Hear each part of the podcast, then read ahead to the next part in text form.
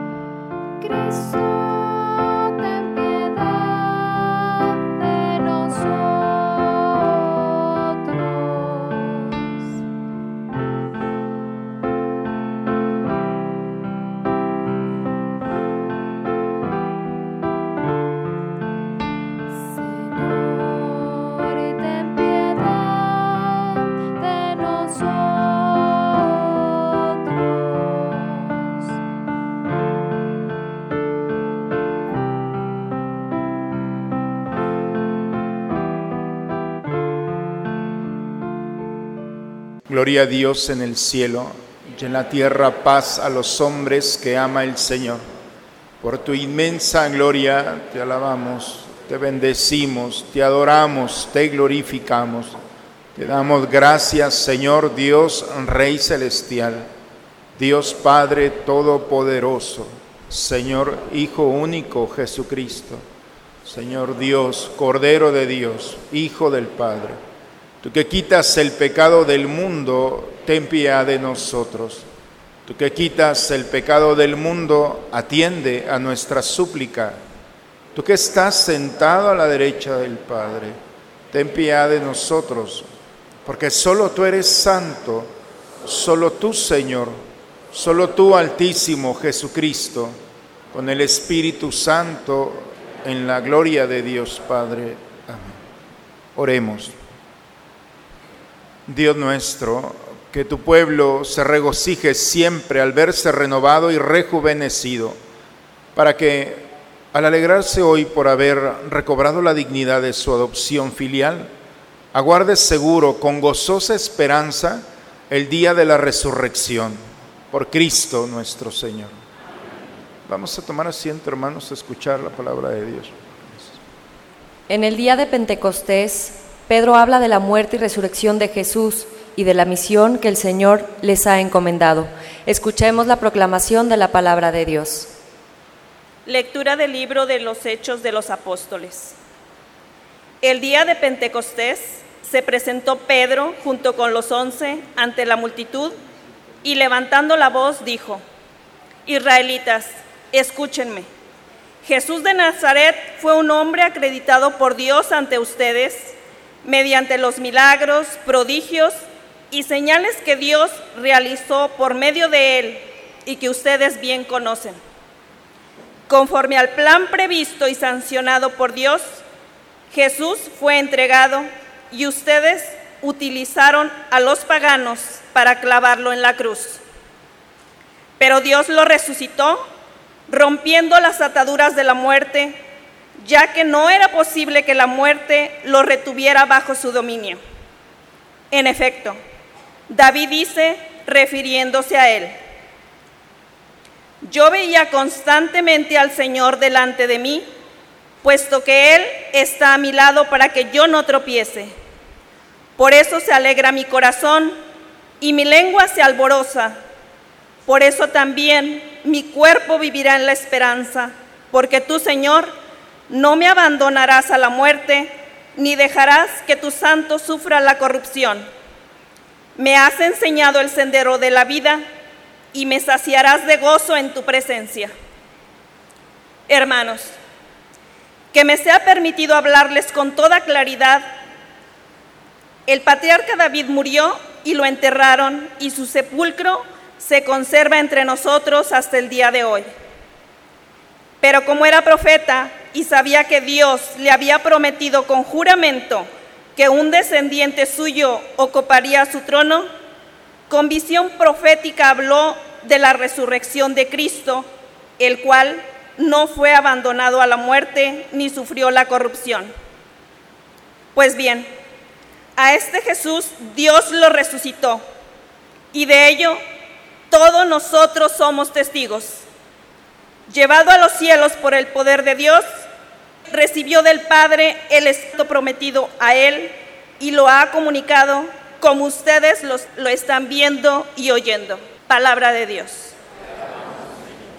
Al Salmo 15 respondemos, Enséñanos Señor el camino de la vida. Aleluya. Protégeme, Dios mío, pues eres mi refugio. Yo siempre he dicho que tú eres mi Señor. El Señor es la parte que me ha tocado en herencia. Mi vida está en sus manos.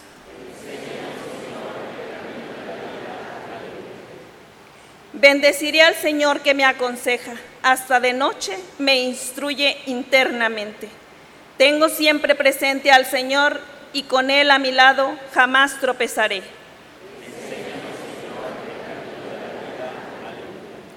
Por eso se alegran el corazón y el alma, y mi cuerpo vivirá tranquilo, porque tú no me abandonarás a la muerte, ni dejarás que sufra yo la corrupción. Enséñame el camino de la vida, sáciame de gozo en tu presencia y de alegría perpetua junto a ti.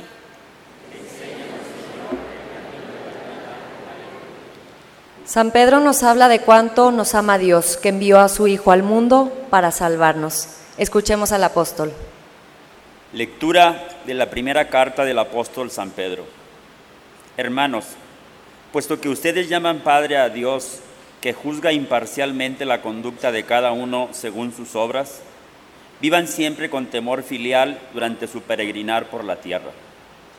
Bien saben ustedes que de su estéril manera de vivir, heredada de sus padres, los ha rescatado Dios, no con bienes efímeros como el oro y la plata, sino con la sangre preciosa de Cristo, el Cordero sin defecto ni mancha, al cual Dios había elegido desde antes de la creación del mundo, y por amor a ustedes lo ha manifestado en estos tiempos que son los últimos.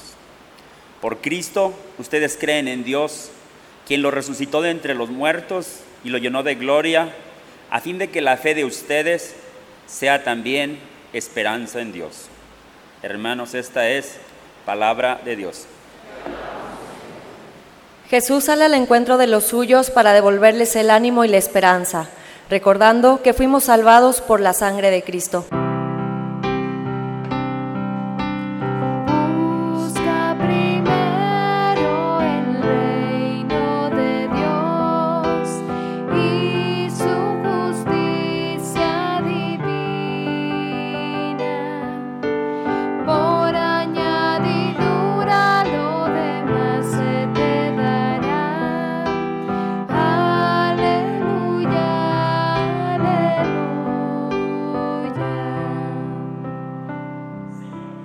Señor Jesús, haz que comprendamos la Sagrada Escritura.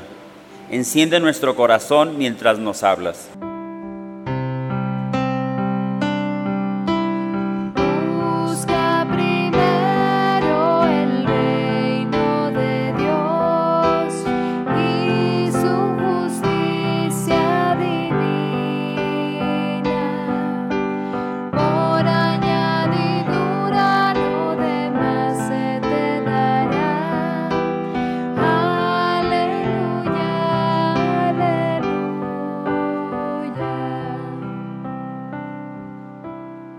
Señor esté con ustedes, hermanos.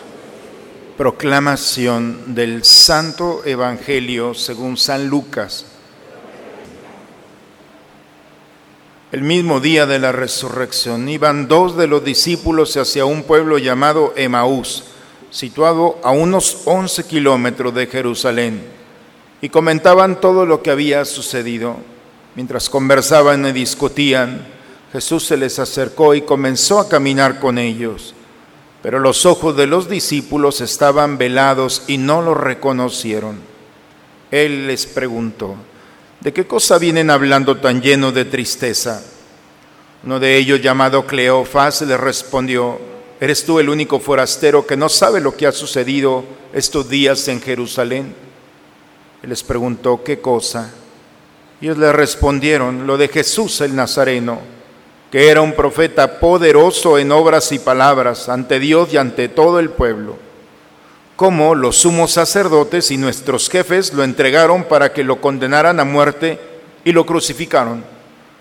Nosotros esperábamos que Él sería el libertador de Israel. Y sin embargo han pasado ya tres días desde que estas cosas sucedieron.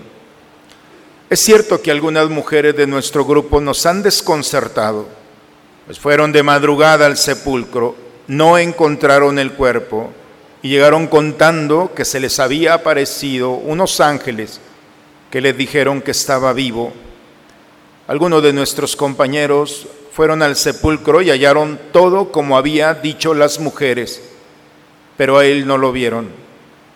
Entonces Jesús les dijo, qué insensatos son ustedes y qué duros de corazón para creer todo lo anunciado por los profetas.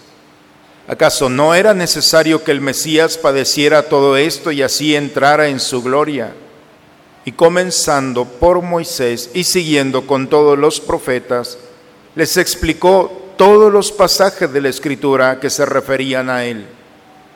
Y acerca del pueblo a donde se dirigían, él hizo como que iba más lejos, pero ellos le insistieron diciendo, quédate con nosotros, porque ya es tarde y pronto va a oscurecer. Y entró para quedarse con ellos. Cuando estaba a la mesa, tomó un pan, pronunció la bendición, lo partió y se los dio. Entonces se les abrieron los ojos y lo reconocieron, pero él se les desapareció. Y ellos se decían el uno al otro, con razón nuestro corazón ardía mientras nos hablaba por el camino y nos explicaba las escrituras. Se levantaron inmediatamente y regresaron a Jerusalén, donde encontraron reunidos a los once con sus compañeros, los cuales les dijeron, de veras ha resucitado el Señor y se le ha aparecido a Simón. Entonces ellos contaron lo que les había pasado por el camino y cómo lo habían reconocido al partir el pan. Palabra del Señor. Cuando nosotros como sacerdotes estamos en formación, este Evangelio es como la llave de lectura para nosotros los sacerdotes, porque el camino de Maús es el camino del sacerdote para nosotros en formación. Es un reto para nosotros como seminaristas acompañarlos hacer encender el corazón y llevarlos a la Eucaristía, entender esto. Eso es prácticamente el Evangelio el día de hoy, es, una, la Eucaristía. ¿Qué es lo que sucede?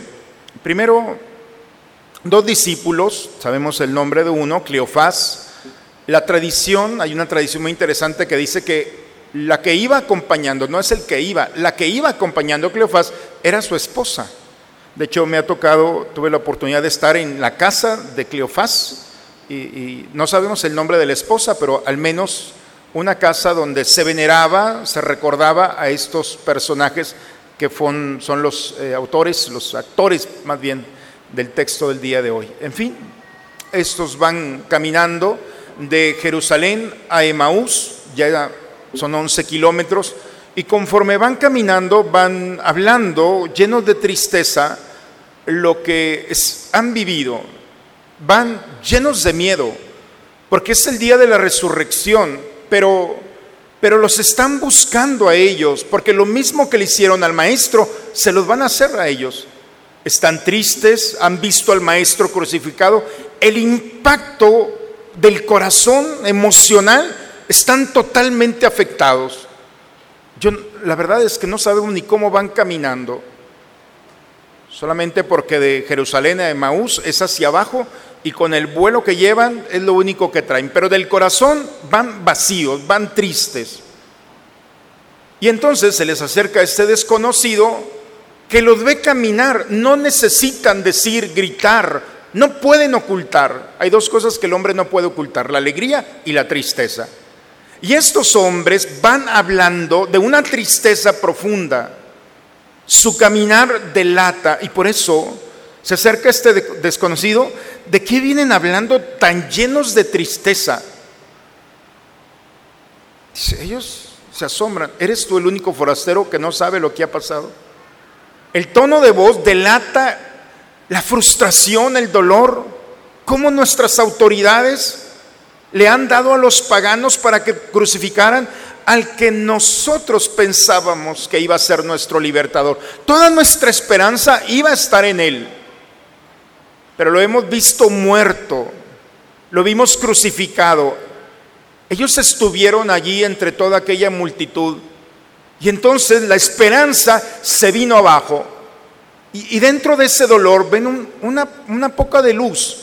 Algunas de nuestras mujeres, de los nuestros, han dicho que se les presentó un ángel que les dijo que estaba vivo. Pero todavía así, la coraza del dolor es impenetrable. Ellos están aferrados a lo que han visto, a lo que están encerrados en su dolor. Es lógico. El impacto emocional es tremendo para estos. Qué duros de corazón para entender las escrituras. Dice que Jesús va hilando la escritura poco a poco. Dice que desde Moisés, pasando por los profetas, les fue explicando todos los textos que hablaban de él. 11 kilómetros. Cada kilómetro la palabra de Dios iba tocando como una gota de agua la coraza tan dura del dolor de estos hombres. La Madre Teresa de Calcuta, en otra ocasión me parece que lo comentaba, que traía una piedra que estaba perforada por el medio y decía, esta piedra, su solidez fue perforada no con una broca, sino con una gota de agua. Poco a poco una gota fue fracturando la solidez a tal grado que hizo mella en. Pues estos 11 kilómetros fueron esas gotas de agua que la coraza del dolor no pudo ser tan resistente a la solidez de la palabra de Dios. Y dice que poco a poco el primer fruto de la palabra de Dios es la hospitalidad. Lo primero que hace cuando alguien se permite revestirse de la palabra de Dios es la hospitalidad. Ve al otro no como un enemigo, sino como alguien que tiene que permanecer en el corazón. Por eso la palabra de Dios nos afilia, nos hace cercano al otro, al dolor del otro. Y conforme iban caminando, estos hombres sentían en el corazón algo. Cuando ya están muy cerca de la casa y ya está a punto de atardecer, le dicen a este desconocido, quédate con nosotros, porque ya es tarde y la noche está a punto de caer. Este desconocido entra. Y hay un dato muy interesante. Cuando en una casa de un judío, el único que puede fraccionar el pan es el dueño de la casa.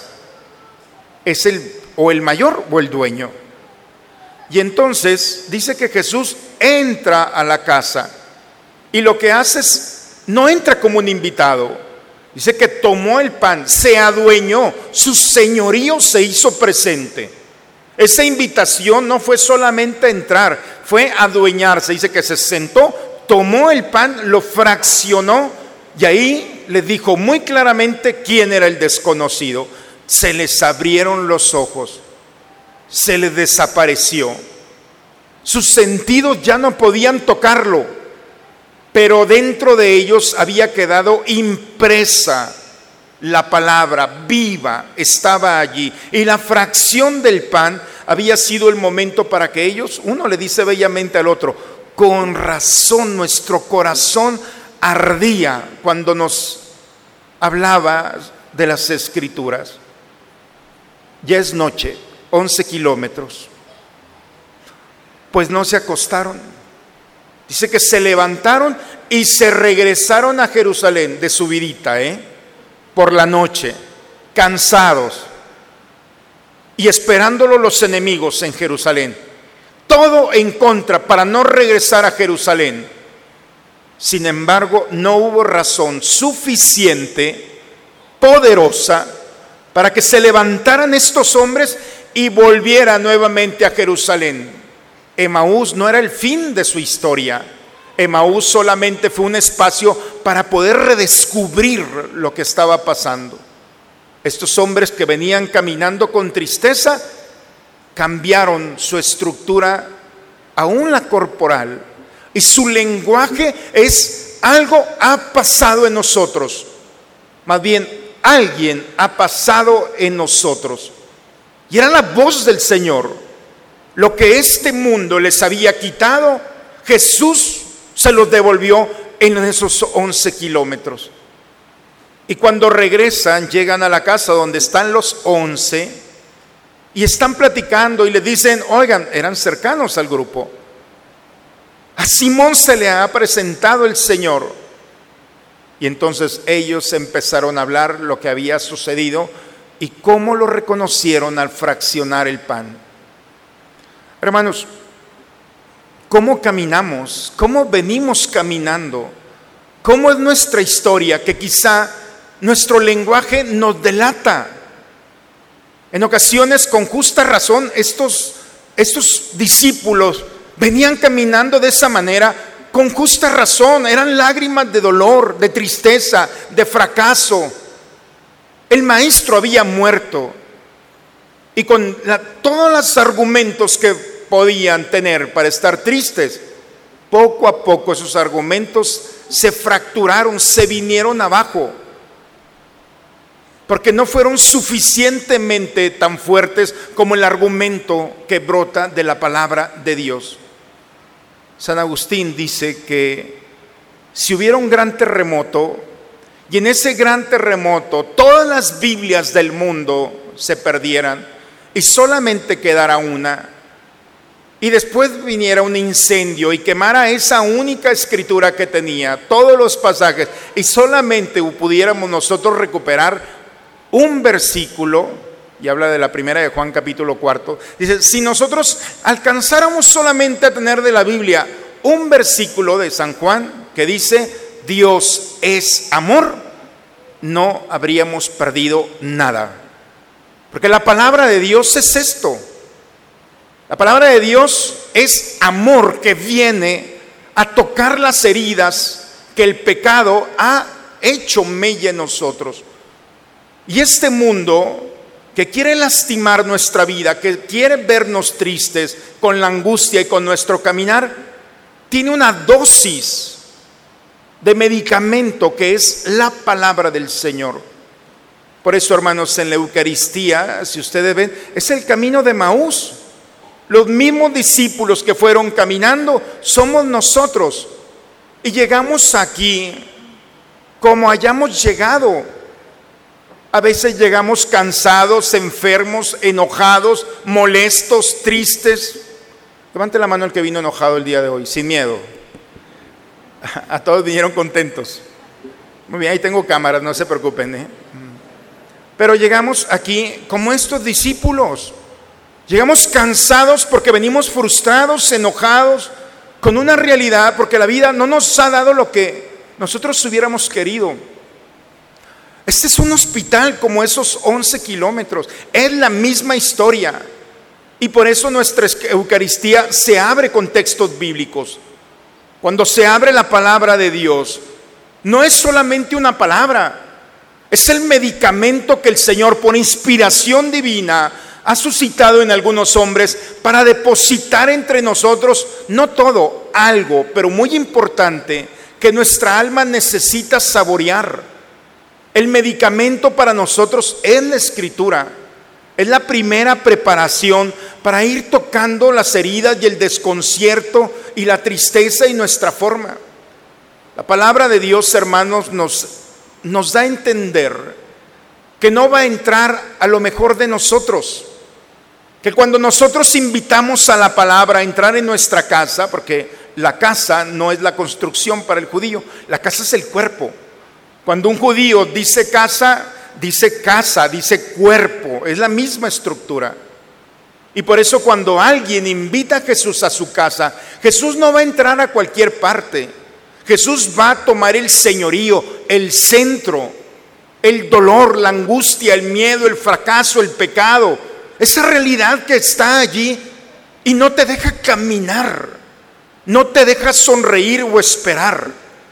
Y por eso entra y se hace presente y va perfeccionando, sanando. Esa es la palabra. Es muy sutil, claro, es un medicamento.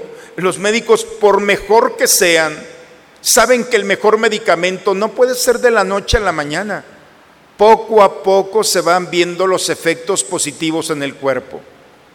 Algunos de ustedes han venido aquí y en ocasiones uno de los atentados que tiene el demonio es, ¿para qué vas si sigues igual? ¿No les han dicho? Tranquilos, a mí también. ¿eh? A todos nos han dicho, el demonio tiene estrategias muy antiguas y parece que han funcionado, pero es que es como si el enfermo fuera el médico y saliera, ya estoy sano. No, estoy sanando. Fueron 11 kilómetros y todavía los 11 kilómetros encuentran en la fracción del pan el perfeccionamiento de ese caminar. Parece que somos los mismos cuando llegamos aquí y nos vamos. Somos los mismos pero diferentes. Poco a poco el Señor va con mucha delicadeza quitando los nudos que antes dolían. Esos deseos de enojo, de venganza, de angustia, de miedo, de poco a poco el Señor va tocándolo. Eso es lo que hace la palabra. Y por eso cuando vamos caminando con Él, llegamos a la fracción del pan, el medicamento de la palabra que no solamente la leemos, la proclamamos, el escándalo es que no la comemos. Hoy en cada Eucaristía nos comemos la palabra de Dios. Y al momento de comerla, entonces empieza en nosotros como el medicamento, el Cristos, empieza a funcionar en los tejidos más sensibles del corazón de nuestra historia. ¿Qué es lo que pasa? Hermanos, la primera lectura del día de hoy, tomada de, la, de de los Apóstoles, dice que Pedro se levantó el día de Pentecostés. Delante de él tenía a las mismas personas que habían condenado a Jesús. Pedro, en el momento cuando aprendieron a Jesús, le tuvo miedo a una mujer si se acuerdan, el texto dice que había una mujer allí de los sumos sacerdotes, una criada, y cuando la criada le dice a Pedro, tú eres uno de esos Galileos, él se puso a temblar y empezó a decir una barbaridad de palabras que el evangelista, por respeto a nosotros, no las puso. Yo no soy de esos y empezó a decir, dice que en ese momento cantó el gallo. Ese hombre que entró en temor, en miedo, delante de una mujer hoy se enfrenta no solamente a una mujer, no, se enfrenta a las autoridades que han mandado y tienen el poder de crucificar al Señor, sin miedo, sin temor, con una valentía. Han pasado unos días y Pedro está diferente, es el mismo, porque se le puede reconocer pero hay algo en su corazón que ha cambiado y lo dice el día de hoy. Al que ustedes mataron, al que ustedes crucificaron, el Espíritu de Dios lo resucitó y Él nos ha compartido ese espíritu. Y dice muy bellamente, y esto del espíritu, véanlo, óiganlo, aquí está. El Espíritu Santo no está allá ni está acá, está aquí. ¿Por qué? Porque lo ha cambiado, porque lo ha perfeccionado, porque le ha quitado la vestidura del miedo, de la angustia, de la enfermedad, del fracaso y lo ha revestido con el poder de la valentía, de la gloria de Dios. Y le ha dado en sus palabras el poder para tocar el corazón aún de sus enemigos. Lo que menos había pensado Pedro es lo que el Espíritu de Dios lo hizo en él. Ah, por más que les grito, se me están durmiendo ustedes. Sí que estuvo bien el puente, ¿eh? pero tranquilos.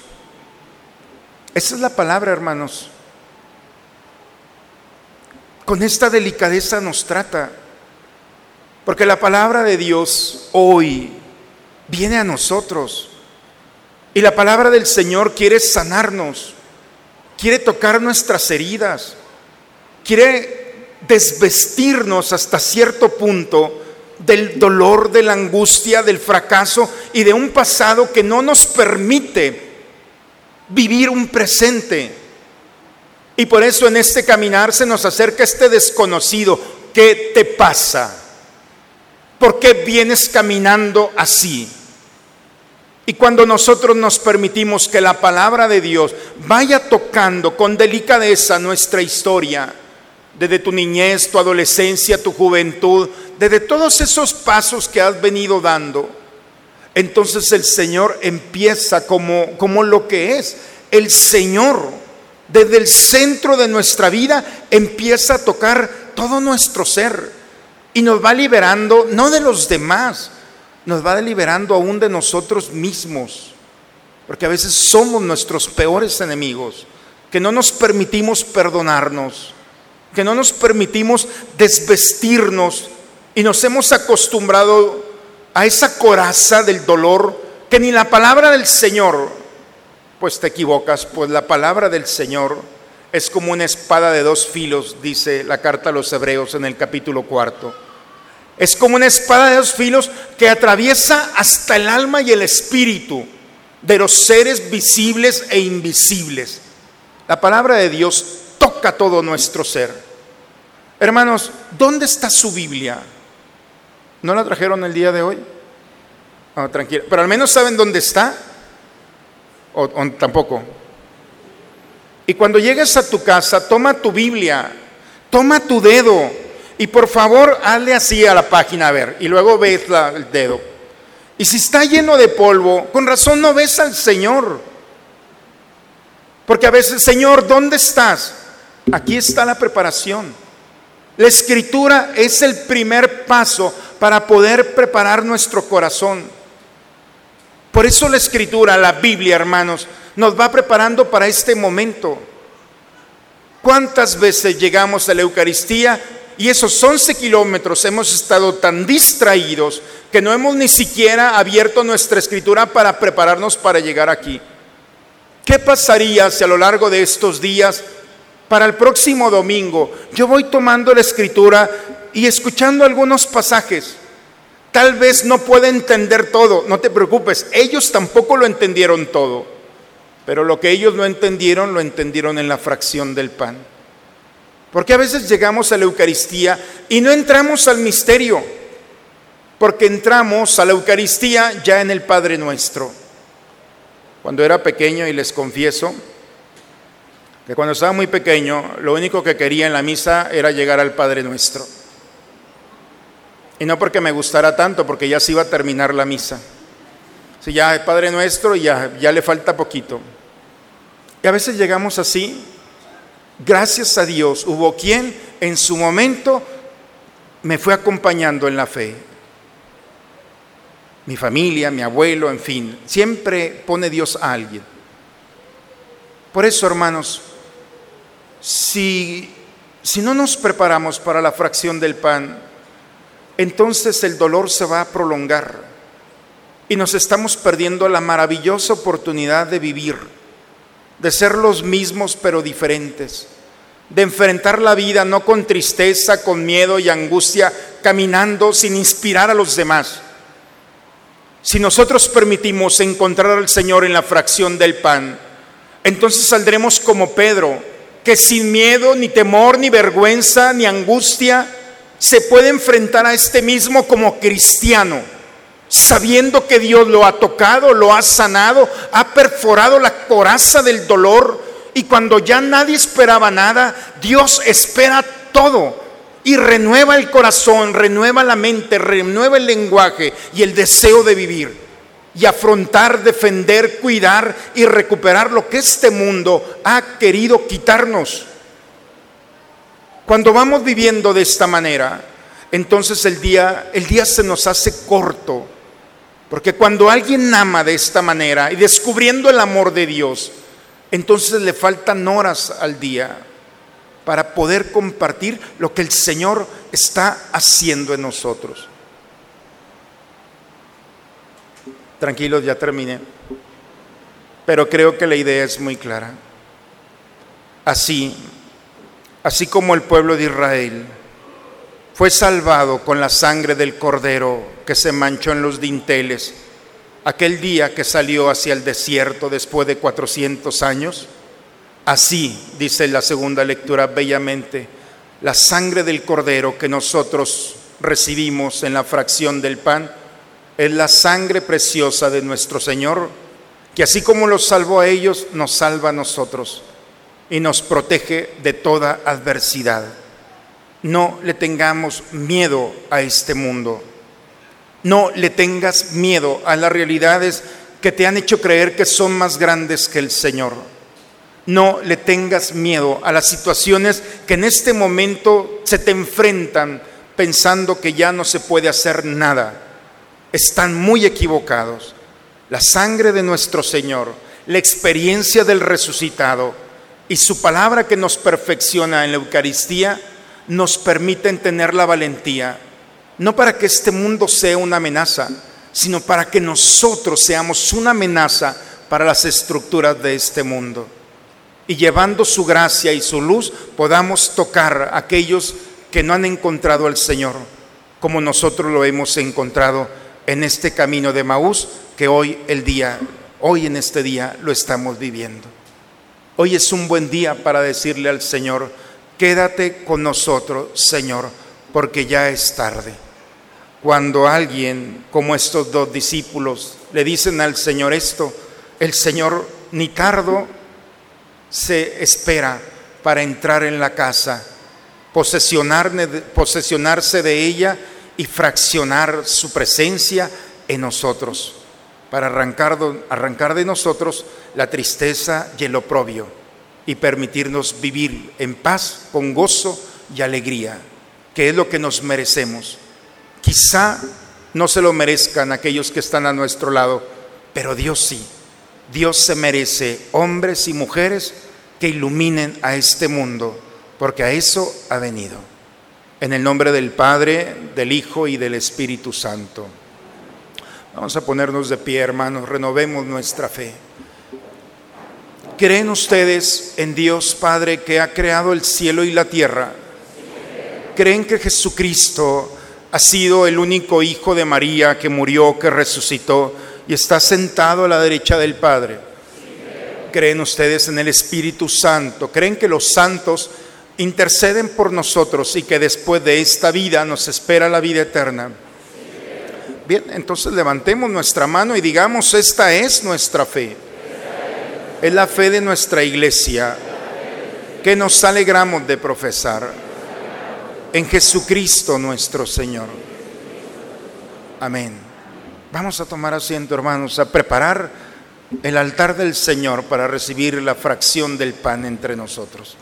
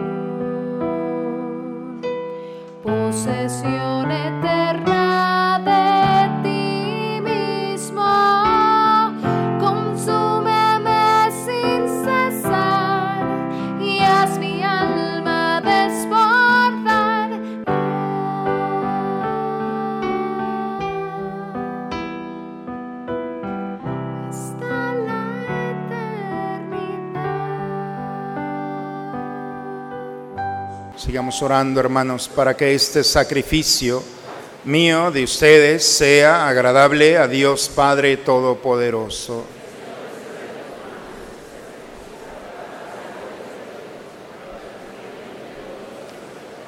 Recibe, Señor, los dones que jubilosa tu iglesia te presenta.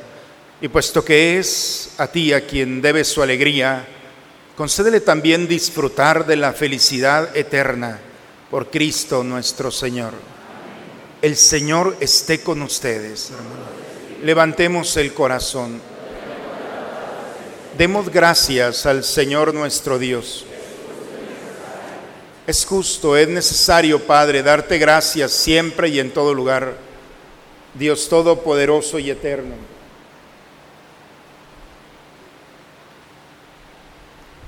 Glorificarte siempre, pero más que nunca en este tiempo en que Cristo, nuestra Pascua, fue inmolado, porque no deja de ofrecerse por nosotros y nos defiende ante ti con perenne intercesión. El que inmolado en la cruz ya no muere, porque sacrificado vive para siempre. Por eso, con esta efusión de gozo, el mundo entero se desborda de alegría y nosotros nos unimos a los ángeles y santos para cantar con ellos el himno de tu gloria.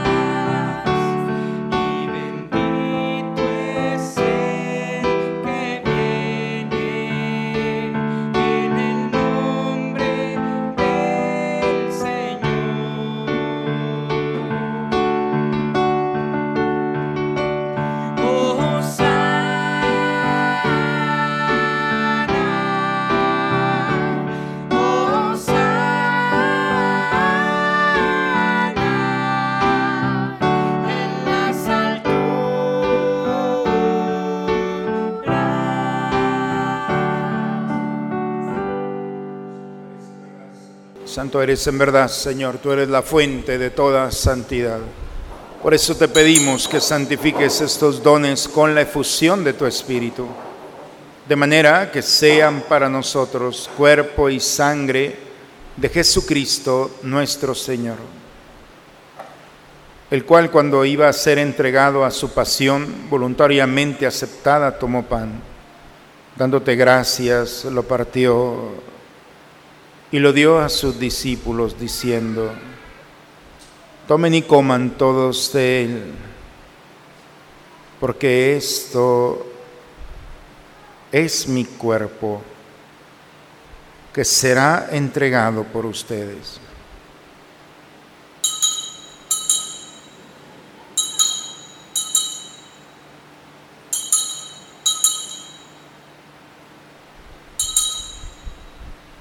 Del mismo modo, acabada la cena, tomó el cáliz y dándote gracia de nuevo lo pasó a sus discípulos diciendo, tomen y beban todos de él, porque este es el cáliz de mi sangre, sangre de la alianza nueva y eterna, que será derramada por ustedes y por muchos para el perdón de los pecados. Hagan esto en conmemoración mía.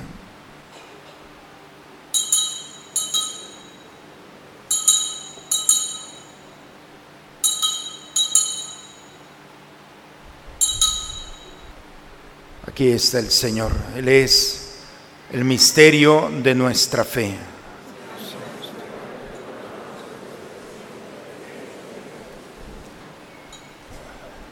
Padre, al celebrar ahora el memorial de la muerte y la resurrección de tu Hijo, te ofrecemos el pan de la vida, el cáliz de la salvación, y te damos gracias porque nos hace dignos de servirte en tu presencia. Pedimos humildemente que el Espíritu Santo congregue en la unidad a cuantos participamos del cuerpo y sangre de Cristo. Acuérdate de tu iglesia extendida por toda la tierra, con el Papa Francisco, con nuestro obispo Raúl y todos los pastores que cuidan de tu pueblo. Lleva tu iglesia a la perfección en la práctica de la caridad.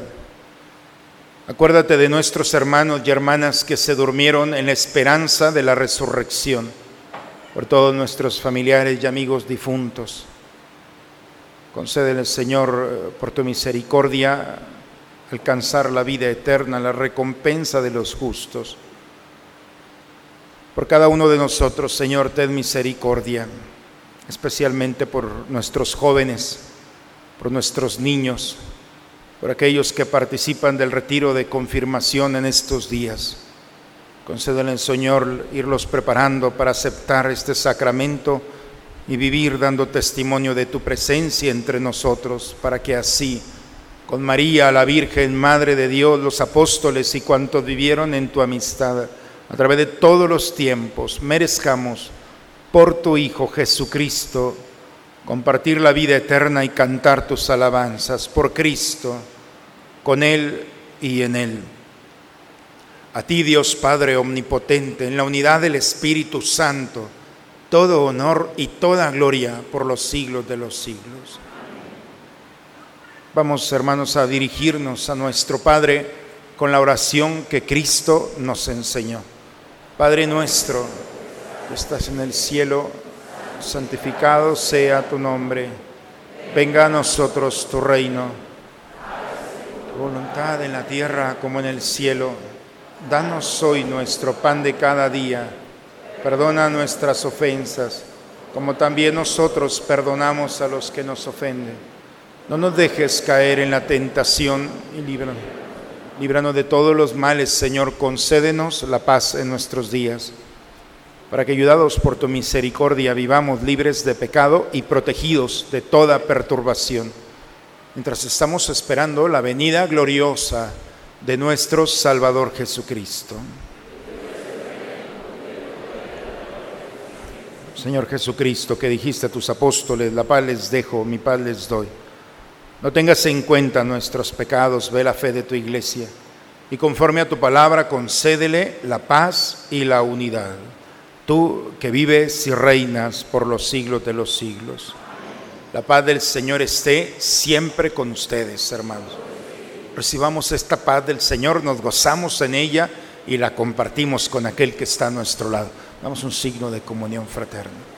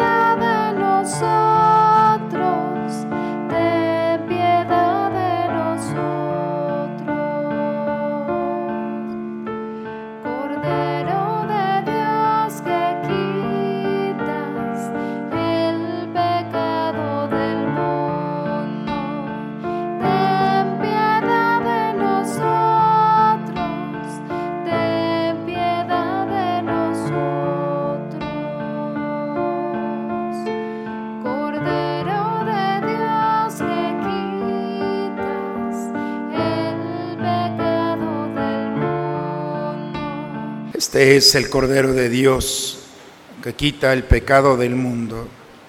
Dichosos nosotros invitados a la cena del Señor.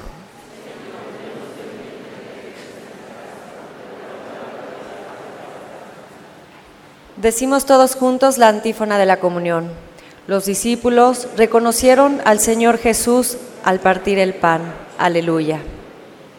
Creo, Señor mío, que está realmente presente en el santísimo sacramento del altar. Te amo sobre todas las cosas y deseo ardientemente recibirte dentro de mi alma. Pero no pudiendo hacerlo ahora sacramentalmente, ven al menos espiritualmente a mi corazón y como si ya te hubiera recibido, me abrazo y me uno todo a ti. Oh Señor, no permitas que me separe de ti. Amén. Todos de rodillas, por favor.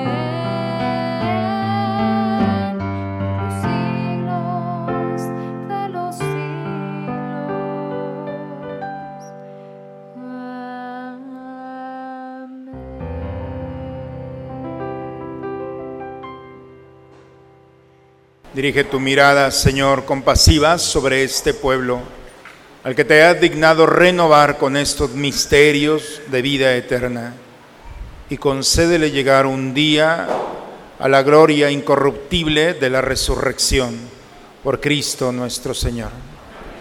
Hermanos, vamos a sentarnos un momento, vamos a, a escuchar los avisos de esta semana. Esta semana tendremos las 26 horas de adoración comenzando el jueves 4 de mayo a las 7 de la tarde. También el próximo sábado 6 de mayo a las 10 de la mañana tendremos la consagración a María y celebración de los 100 años de las apariciones de la Virgen de Fátima. Vengan vestidos de blanco y si pueden traer su rosario también. Y los invitamos a vivir la experiencia del retiro de evangelización este próximo 6 y 7 de mayo. Bien, pues un buen día, papás, para agradecerle a Dios. Dos cosas. Primero, el retiro de evangelización son dos días. Sábado de 9 de la mañana a 9 de la noche. Domingo de 9 de la mañana a 6 de la tarde. ¿Hace cuánto no van a un retiro, papás? O muchachos. Es decir, yo creo que nos podemos acostumbrar a no hacer un alto en nuestra vida. Pero si un coche entra al servicio cada 5 mil kilómetros, un cristiano también debería de tener un límite, pero son 5 o 10 años sin un retiro, pues ya andamos a punto de desvielarnos y es un buen momento de hacer un alto en nuestra vida. Deme la oportunidad de acompañarlos como pastor. A lo mejor, a lo mejor ya no hay otra oportunidad, pero ojalá en esta experiencia de retiro me den la oportunidad de acompañarlos. Quienes tengan, ojalá que seamos muchos, el deseo de hacer un fin de semana en alto, aquí donde están saliendo los de reconstrucción a mano izquierda, pueden pedir información. Es una buena oportunidad para entrar en el misterio del Señor. Niños, niñas, vénganse aquí adelante. Vamos a ponerles un poco de agua bendita ya que les hace falta. Papás, pidamos por todos estos niños. Sí, aquí eso, muy bien. Perfecto. No, no, ahí está bien, allá de qué lado. Para poner un poco de agua. Papás, vamos a ponernos de pie y vamos a orar por todos estos niños y niñas que Dios ha puesto para que iluminemos sus corazones, inspiremos sus mentes. Protejamos su cuerpo y su alma. Pidamos a Dios que su ángel guardián lo defienda de toda adversidad y que viviendo alegremente su infancia, su niñez, puedan contribuir con ella a la alegría de los adultos. Que el Señor les permita vivir como niños y a nosotros como adultos, gozar de su presencia y ustedes encontrar en nosotros el estímulo y el testimonio para querer ser alguien de provecho en nuestra sociedad. Que nuestra Madre Santísima los proteja de toda adversidad. Y Dios, tan misericordioso y bueno con los niños, los abrace y los bendiga, que es Padre, Hijo y Espíritu Santo. Amén.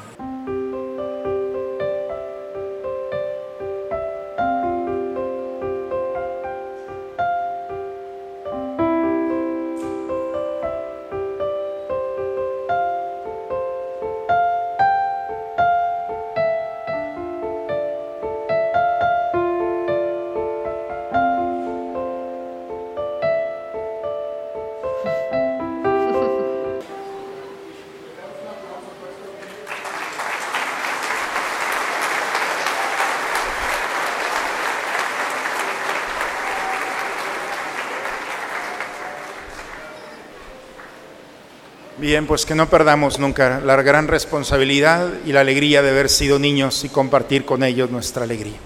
El Señor esté con ustedes, hermanos.